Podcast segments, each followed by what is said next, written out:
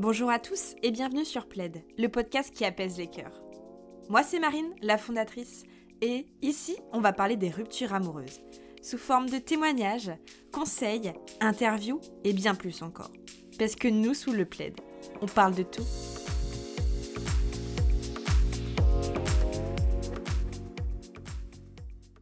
Bonjour à tous, aujourd'hui j'ai le plaisir d'accueillir Alexandre dans le podcast Plaid. Bonjour Alexandre. Bonjour.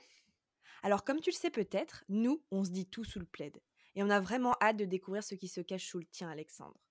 Est-ce que tu peux nous en dire un petit peu plus sur qui tu es, qu'est-ce que tu fais dans la vie et quel âge as-tu Alexandre? Alors euh, déjà j'ai 26 ans. D'accord. Euh, je suis kiné. Euh, voilà, je suis kiné libéral. Je suis voilà, je bosse dans un petit cabinet tranquillement avec mes petits patients. Super. Voilà.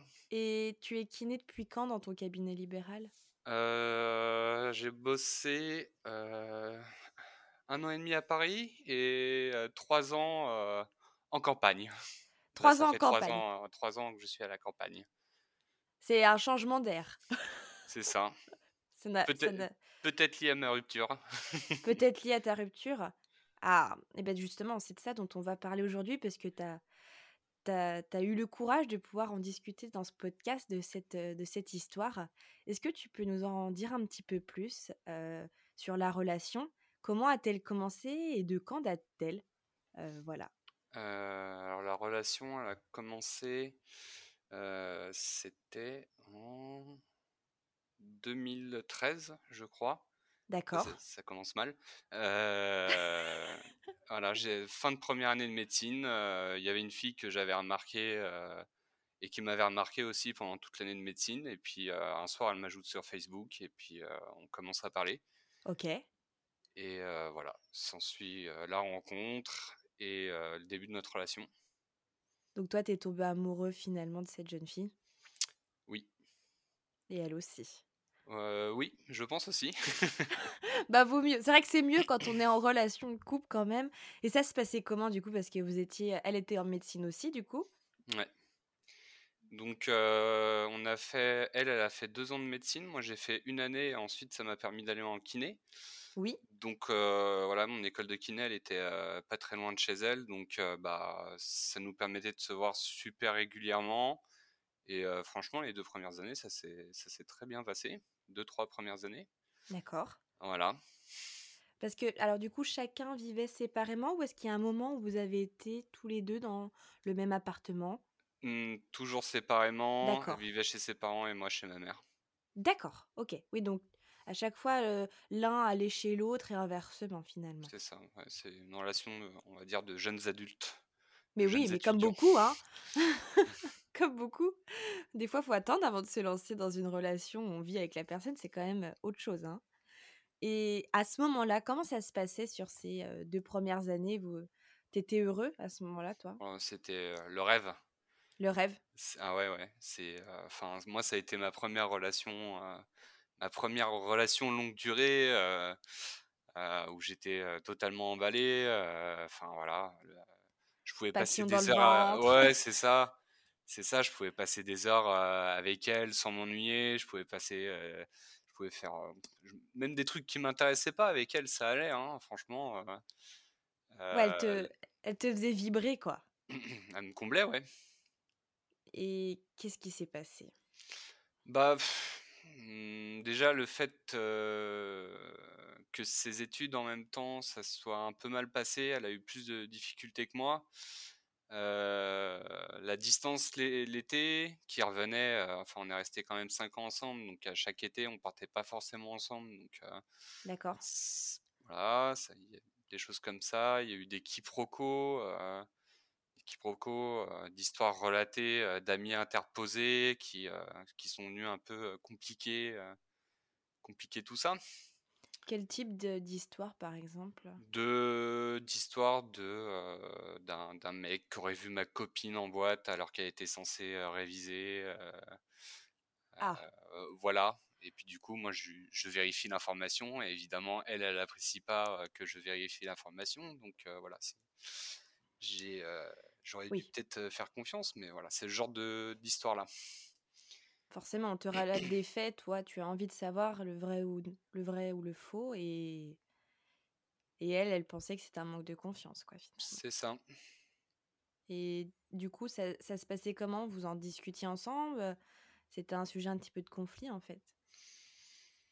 Oui, enfin évidemment en en 5 ans, on a eu le temps de parler, heu, de ce qui allait et de ce qui allait pas, mais le problème c'est que, des fois le des fois le mal est fait, en fait.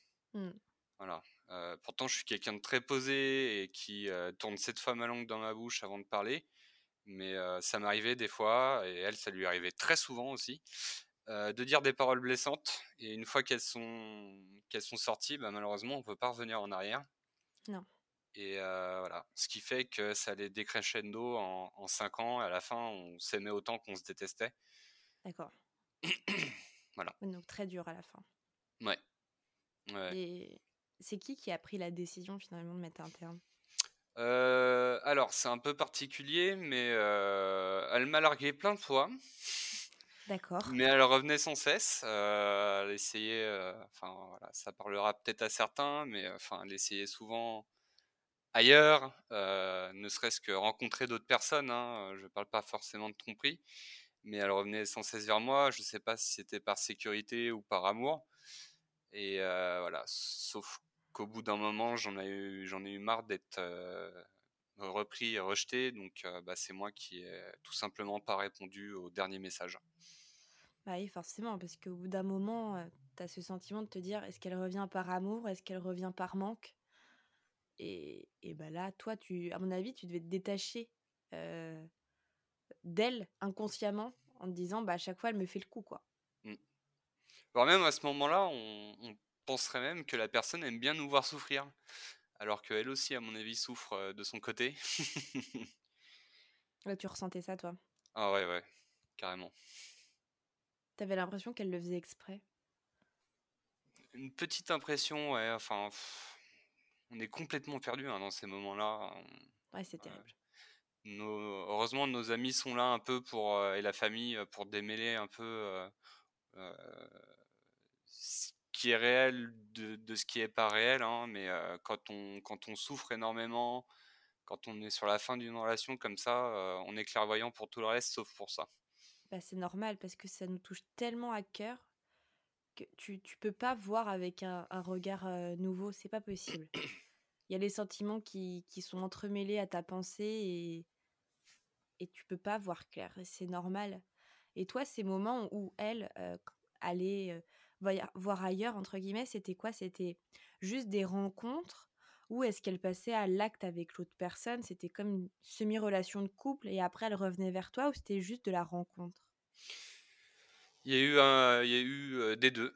Il y a eu, juste des rencontres, et elle m'a avoué, elle m'a avoué quand même qu'il y a eu, des passages à l'acte, D'accord, voilà. Surtout enfin, c'était surtout, juste avant la fin de notre relation. Ça a pas mal aidé à mon départ.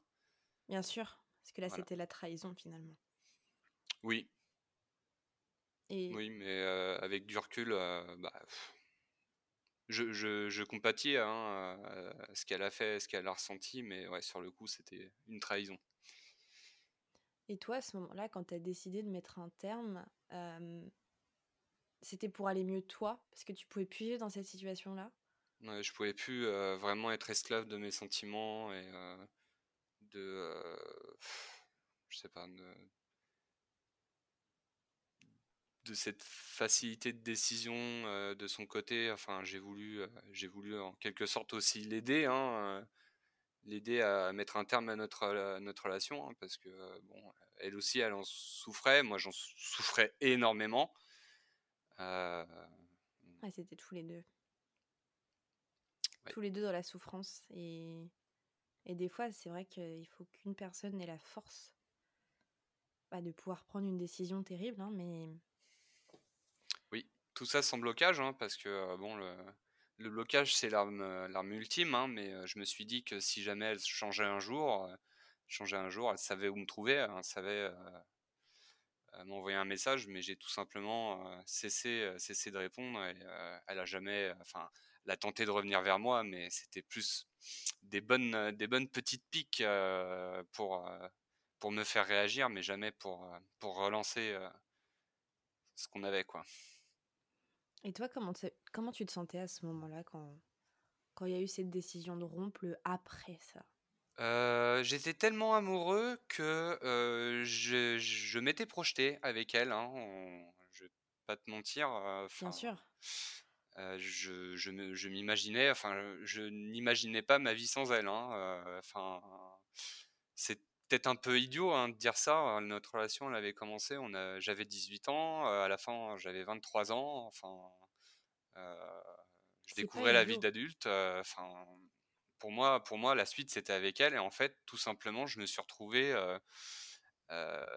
sans l'élément le plus important de ma vie, sans objectif, vu que mmh. bah, elle comptait dans tout ce que je voulais faire. Donc en fait, je me suis retrouvé comme une coquille vide. Oui, sans, plus, sans aucun objectif de vie qui était à la base à deux. C'est ça. Et là, tu t'es dit, je suis tout seul. Donc tout ce que j'imaginais avec elle dans ma vie, bah mais tu sais, faut pas t'en vouloir d'avoir pensé ça. Je pense qu'aujourd'hui, beaucoup de personnes pensent ça, et moi, moi la première, hein. j'ai pensé à des choses comme ça au moment où j'étais en, relation.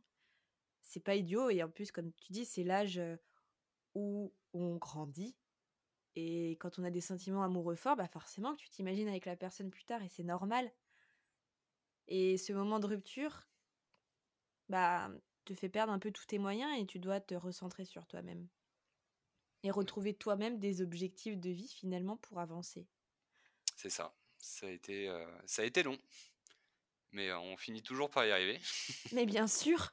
Et justement, dans cette période euh, longue, comme tu dis, comment toi t'as comment toi t'as fait pour réussir à, à, aller de l'avant? Qu'est-ce qui s'est passé à ce moment-là? Est-ce que tu as eu une aide extérieure? Est-ce que tu parlais à tes amis, à ta famille? Euh, ouais, j'ai la famille et les amis. Euh, mmh. Voilà, moi honnêtement, honnêtement, j'avais plus envie de me lever, euh, j'étais complètement mal. Enfin, j'arrivais même pas à, extérioriser mon mal. En fait, c'est simple, je faisais la gueule tout le temps. on me demandait si ça va, je disais ça va, mais rien de plus. Mmh. j'ai de la chance d'avoir un, meilleur pote exceptionnel et mmh. un, frère qui déborde d'énergie. Donc, bon, en gros, il me laissait pas le choix. Hein, il me traînait et il me foutait dans sa voiture. Et, et enfin, si je savais pas quoi faire, lui, il savait, il savait quoi faire avec moi. Et vice versa pour mon meilleur pote qui lésinait pas sur les moyens pour me changer les idées. C'est génial ça. Ouais. ouais, ouais. Une belle amitié et grande fraternité avec ton frère qui qui ont réussi à te bah allez, ça va pas, c'est pas grave. Viens. Ouais. Ça va aller. Et t'arrives pas à te lever, je te tire de ton lit.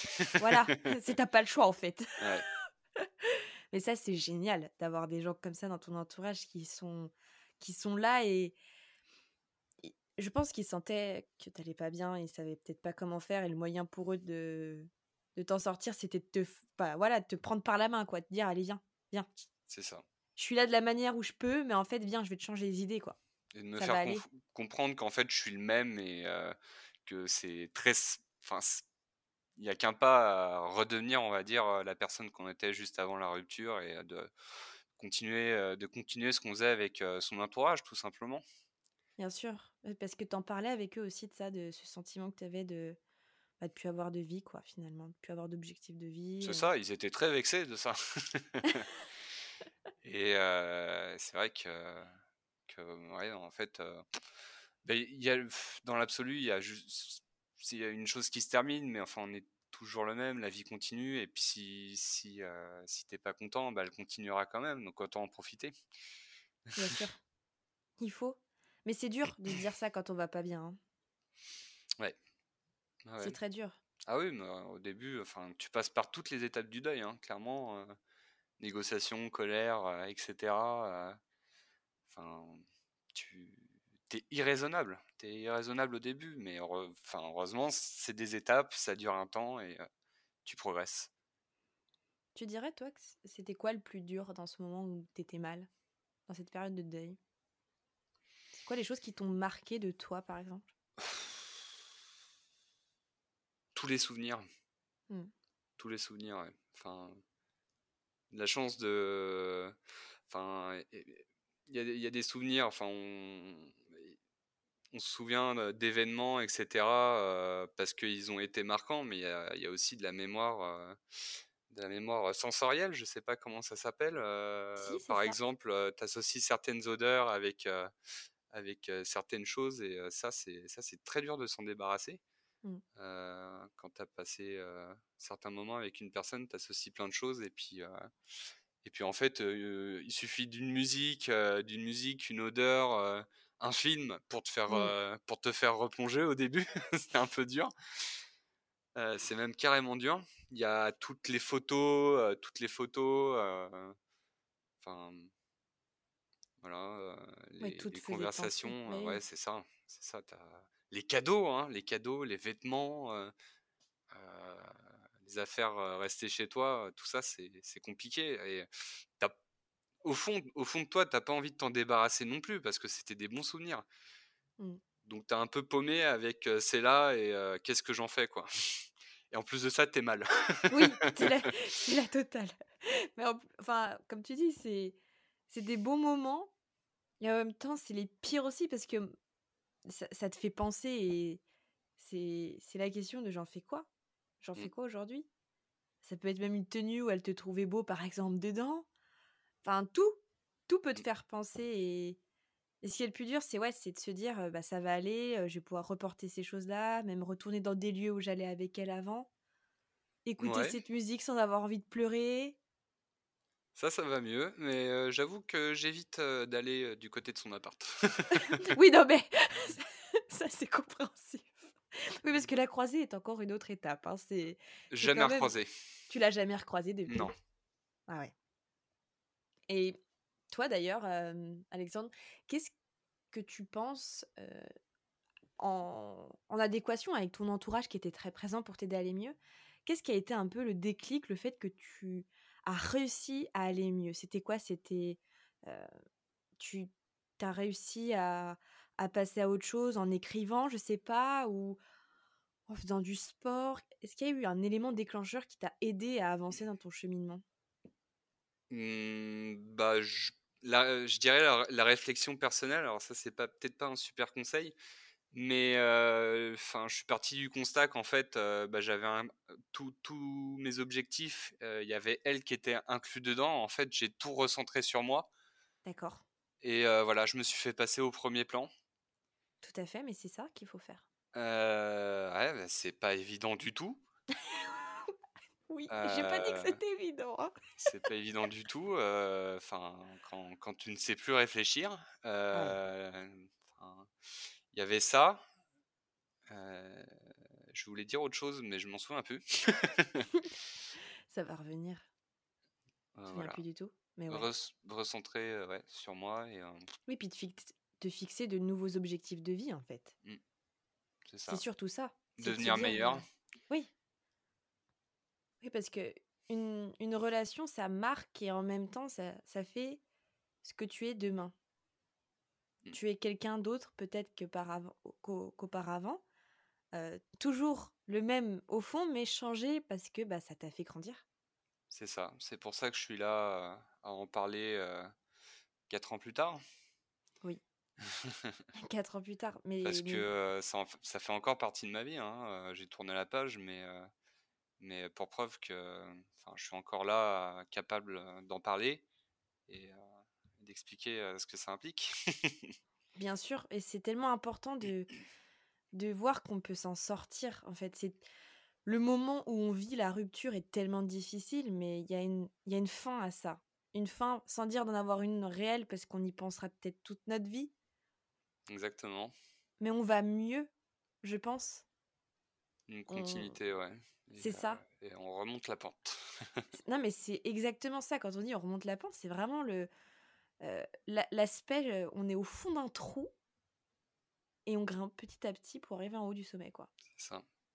Mais clairement, la, pire chose à se dire, euh, c'est un truc que je retrouve beaucoup dans mon métier, c'est vraiment euh, quand on est au plus bas, la pire chose à se dire, c'est de se dire qu'on va, on va rester comme ça toute notre vie. Oui. Voilà, clairement, que ce soit un mal de dos ou une peine de cœur, on est vraiment déprimé. On se dit que si on reste comme ça toute notre vie, ça va pas le faire. Non, mais on finit toujours par aller mieux. Bien sûr. Voilà. Ça, c'est super important de le dire. On, peut aller mieux. Faut, faut y croire, faut se donner les moyens d'eux, et puis il faut trouver des petites choses par-ci par-là pour essayer d'aller mieux. Et toi, d'ailleurs, Alexandre, quatre ans plus tard, quel conseil donnerais-tu à ton toi d'avant, ton toi qui allait mal, qui a subi cette rupture? Ah, alors ça, le meilleur conseil que j'ai à donner à mon moi d'avant, c'est de lâcher prise. Excellent. À contrario, à contrario de, ce que j'ai fait début de la rupture, et enfin quand j'ai commencé à aller mieux, en fait, j'ai commencé à prendre le contrôle sur tous les aspects de ma vie. D'accord. Et alors ça, c'était une bonne idée au début, mais, mais maintenant, enfin, il, faut ensuite aussi accepter que tout ne se passe pas comme prévu. Et c'était extrêmement frustrant. Mmh. Voilà, quand on essaye de reprendre le contrôle, malheureusement, on peut pas tout contrôler. Et voilà, attention, il y a, on peut être que déçu. C'est ça, c'est ça. En fait, on ne contrôle absolument rien. On peut, on peut favoriser certaines choses, mais voilà, accepter le lâcher prise et, je pense que ça, ça pourra en aider pas mal. oh oui, oh oui. Et même dans les relations, ceux qui veulent tout gérer aussi, qui s'aperçoivent que ce n'est pas possible, se rendent plus malheureux qu'autre chose. Ça, c'est encore un, autre sujet. Mais et puis ça fait tellement du bien de lâcher prise. Il y en a qui oublient carrément ce que c'est. Je sais de quoi je parle. Moi aussi, j'ai été comme ça. Et je, je change aussi, donc c'est vrai que je, je comprends bien. C'est tellement peu parlant pour ceux qui savent lâcher prise instinctivement, alors que enfin, y a d'autres, enfin, lâcher prise vraiment, c'est ça peut être tellement parlant pour, pour des personnes qui savent, enfin, qui ont découvert ce que c'était en fait. ouais, c'est ça. C'est comme si en plus on se laissait guider par la vie en, voilà, en, laissant faire les choses, mais en, même temps, on est un peu frustré. On se dit, oh là là là là, comment ça va se passer? Mais finalement, ça fait du bien aussi. Mmh, c'est ça. On, s'auto-juge, on s'auto-tue finalement à vouloir tout cadrer et ça se passe jamais comme on ça, veut. Voilà, euh, faire des critères sur la prochaine personne que je vais rencontrer et puis s'il y a un truc qui va pas, euh, euh, voilà, il faut, il faut qu'elle fasse ceci, il faut qu'elle fasse cela. On se voit tous les, je sais pas combien. Et si on commence comme ça, en fait, on va droit dans le mur aussi. Ouais. Voilà. Donc, mais enfin voilà, il faut un, bon rapport des choses, hein, mais voilà, le, contrôle absolu tue l'amour. c'est véridique. C'est véridique. Et aujourd'hui, comme tu dis, il y a beaucoup de personnes qui, quand, quand ils vivent une rupture, cherchent après l'exception entre guillemets en se disant bah voilà moi je veux qu'il y ait tel critère que la personne soit comme ci, comme ça, et s'il y a tel et tel défaut, bah c'est fini, ciao. C'est ça. Et après, on va se plaindre de ne pas être amoureux de la personne. C'est ça. ah, mais c'est tout un sujet, ça. Hein. C'est tout un sujet. Et, et toi, aujourd'hui, Alexandre, qu'est-ce que tu peux dire que tu as appris de ta rupture? Ouf, alors exactement quoi? Ça, c'est j'ai appris, j'ai appris à quel point je pouvais aimer. j'ai appris que, enfin, mes limites, on va dire émotionnelles. j'ai appris ce que je ne voulais pas. c'est les choses qui me viennent là maintenant. Bien sûr, mais c'est déjà énorme. Ouais. C'est déjà énorme. Parce que toi, tu vois comment l'amour aujourd'hui? Ça, c'est une excellente question. en fait, tout simplement, je ne le vois pas. C'est-à-dire que j'ai eu d'autres relations après cet ex-là, qui sont, pour l'ensemble plus ou moins bien passées. voilà. comment je vois l'amour aujourd'hui, c'est juste j'aime bien j'aimerais bien être surpris, en fait, tout simplement. D'accord. Donc je m'attends à rien et je je fais ma vie on et je pense que si l'amour est sur mon chemin, je m'en rendrai compte. tu lâches prise. C'est ça. c'est ça. Mais c'est tout ce qu'on te souhaite, Alexandre. Voilà. Après, un petit questionnaire, évidemment, hein, sur la personne. oui, quand même, non, mais faut pas abuser non plus. Hein. C'est ça. Tu vas pas laisser guider ta vie sans, sans y réfléchir. On rembarque pas pour la même chose, hein, quand même. Hein. non, non, non Ah non, non, vous n'avez pas tout ce chemin euh, parcouru pour rien quand même. La même chose en mieux. La même chose en mieux. mais avec le même amour. Et ça, c'est ce que je te souhaite en tout cas, Alexandre. Je te remercie énormément pour ce très beau témoignage. C'est quelque chose qui n'est pas évident hein, de parler quand même de sa rupture, surtout quand elle, elle est datée en plus. Tu reviens sur des éléments qui ont pu te faire, voilà, revenir des souvenirs. Oui. Voilà. Mais j'espère que ça, ça va parler à d'autres personnes. J'espère aussi. J'espère aussi. Mais c'est tout ce qu'on espère. On espère que ce podcast vous aura plu. Et puis, moi, je vous dis à très vite pour de prochains podcasts. Parce que nous, sous le plaid, on parle de tout.